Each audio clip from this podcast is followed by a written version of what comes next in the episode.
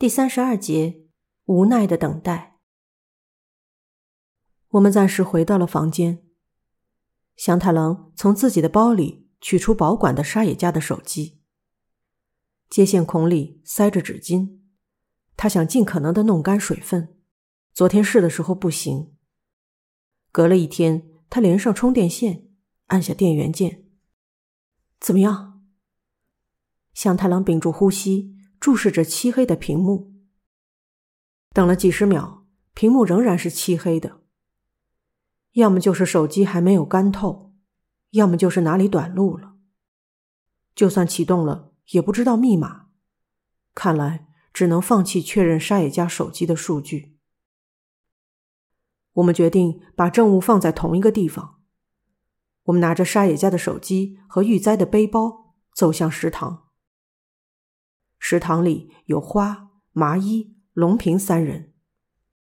这时的食堂看上去就像医院候诊室的光景，大家的表情如同得了致命的大病。有的人身体前倾坐在椅子上，有的人不耐烦的在桌子旁边来回踱步，然后一觉得难受，就时不时会去一下厕所，或者回到自己的房间。但是大家都不会长时间的离开座位，就好像在等待传唤一样，很快回到食堂。事态即将迎来最后阶段，我们都明白这一点，已经不能一直互相躲下去了。我们拿着行李走进食堂，花第一个问道：“你们在做什么？”“没有，只是把下水库晾起来。”“什么嘛？”花一脸失望。我向他问道：“史奇先生，他们有什么动静吗？”“什么都没有。”和尸体一起待在房间后，红子和笋斗还是杳无音信。花趴在桌子上自言自语：“指纹识别真的有用吗？那种东西不是叫生物识别吗？是生物吧？”尸体也没有问题吗？我想大概没问题吧。指纹识别应该是用电力来识别皮肤的凹凸处，所以我不觉得识别不了尸体。哦，听说最近的手机用超声波检测血流来识别，这样的话尸体可能不行。那部手机有那么新吗？不，看起来恐怕不是。那手机看起来像是两三年前的型号，那不就行了？花抬起头责问我。我们把证物放在长桌上，我和祥太郎选了合适的椅子坐下。这时，来回踱步的龙平开口道：“密码是多少位数？”祥太郎回答说：“刚才看了看主屏幕，是六位数。”我没有注意到这一点。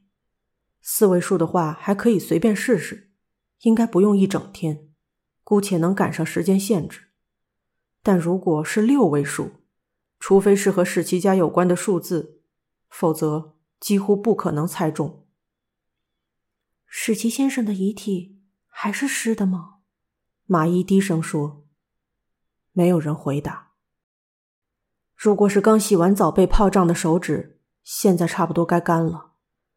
但是其也有可能在水下泡了几个小时。莫非停止生命活动之后也会影响干燥的时间吗？大家都关心在史奇手机上可能留下的数据。只有这个是解决我们寻找犯人的问题。关于犯人的真面目，祥太郎只字未提。我知道他有他的想法。但祥太郎似乎也打算在确认数据之前保持沉默。如果视频能清楚的显示出犯人，就不需要推理了，可以不用进行麻烦的讨论，找到明确的证据是最好不过了。我们注意着，不要互相对上视线。谁是犯人？食堂似乎充满了这个疑问。虽然之前指名道姓的指责他人是一种禁忌，但是现在只要稍加煽动，就好像会立刻开始互相辱骂。之所以不会变成这样，是因为每个人都留有等待手机被解锁的理智。再怎么环顾食堂，也没有像犯人的人物。没有人因为害怕罪行被揭露而显得狼狈不堪。这也许是理所当然。命悬一线的不只是犯人。如果搞清楚犯人是谁，我们就会说服这个人物。反正你会被判死刑，能不能用你的生命来拯救我们？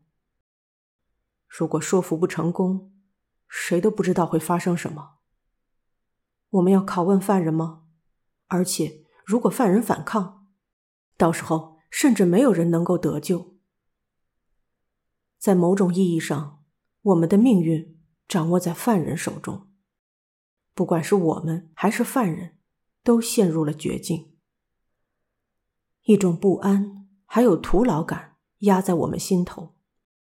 我想，这一定很接近一个士兵奉独裁者之命前往战场的心情。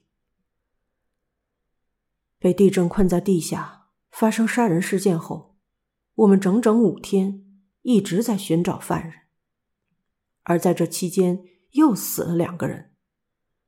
这样的话，在刚发现玉簪尸体之后，抽签决定谁留在地下，死者反而会更少。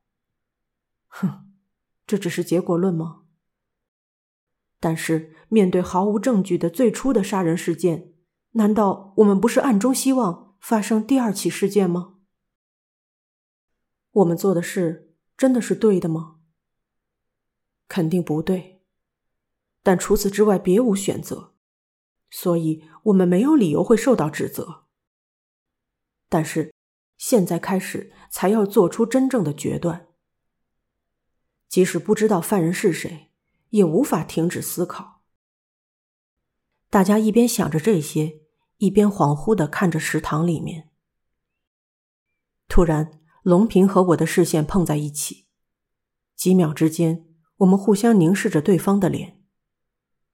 虽然因为史奇的死和逼近的时间限制，忘记了别的事情，但从他的表情可以明白，龙平对我的敌意没有丝毫减弱。我想，在他眼里，我肯定是一样的表情吧。离时间限制还剩下二十四个小时。我去了一下厕所，顺便走到史奇家的房间前。我想知道情况。虽然经过了相当长时间，但红子和笋斗还是没有任何消息。解锁的问题有些棘手吗？两个人究竟有没有认真的致力于确认死者留下的数据呢？也许史奇的死。使他们精神恍惚，这种恍惚几个小时后就会消失吗？和死去的家人一起关在房间里，不可以把视线从尸体上移开。手指是否干了？是否可以使用了？要这样想着，还要反复的抓住那只手去触摸手机。如果不顺利，就一个劲儿的输入使其可能会用到的六位数字。他们。有好好的进行这样的工作吗？现在的红子和笋斗有没有正常的判断能力，还是个疑问。即使要强行夺走手机和尸体，还是由我们进行解锁工作比较好吗？但是我们没有办法猜测密码。我悄悄的靠近他们门前，侧耳倾听房间里的动静。我听到红子的声音。虽然听起来很悲痛，但绝对不是茫然的，而是意志坚定的声音。如果不成功，妈妈会落下那块岩石。那样子的话，孙斗和那些人一起离开这里，回家去。孙斗哭哭啼啼的回答：“不，不要，绝不要。那样的话，我不如也死在这里。”那样更好。儿子的回答让红子呻吟起来。谈话到此为止，两个人抽泣的声音持续了一会儿。看上去解锁的工作似乎毫无进展。于是我小心的不发出大的脚步声，离开了这里。回到食堂，还是坐在破破烂烂的椅子上。时间一分一秒的流逝。尽管早晚没有区别，但是没有别的地方和这座地下建筑一样，让人沉重的感受到时间的流逝。这时，我们听到了从走廊传来的脚步声，食堂的门慢慢打开了，进来的是红子，只有他一个人，笋斗还留在房间里。他大概是打理好仪容才过来。没有看到泪痕。我丈夫的手机指纹的反应不太好，所以请再等一下。红子毫无感情的说着，一说完，他就立刻回到了他们所在的房间。我们五个人面面相觑。什么意思啊？指纹识别那东西坏掉了？花问了我们无法回答的问题。麻衣顺着他的话说道：“指纹识别时不时反应不好，如果不重新登记一次，就无法使用呢。如果是这样，那除了猜测六位数密码，就没有别的解锁方法了吗？这可以说是很绝望。”后来，红子又来了几次食堂，报告进展情况。话虽如此，他只是重复着和一开始一样的事情。总之是毫无进展。如果我们提出无谓的建议，比如说好好擦一擦感应器试试怎么样，他就会老实的点点头，回到房间。变得难受的我去机械室看着两个监视器，外面的景色依然没有变化，天快黑了。以我为契机，大家像是去吸烟室休息一样。也不时的去机械室确认地上的情况。这是一种寻求安宁的消遣，但是这引发了大家的中毒症状。对外面的渴望触动着全身，尽管变得呼吸困难，也不停的看着画面，想要回忆起外部世界的事情。天黑后，我们也去了机械室，将近满月的月亮照亮了地面。即使从旧监控摄像头粗糙而昏暗的画面中，也可以知道那里弥漫着草木熏香的新鲜空气。撬开铁门，通过出入口的盖板，让那空气溢满全身。这样的想象令人心焦。离时间最后的大限还有十四个多小时，这并不意味着只要在那之前找到犯人就行。我们还必须说服或者拷问犯人。剩下的时间真的够用吗？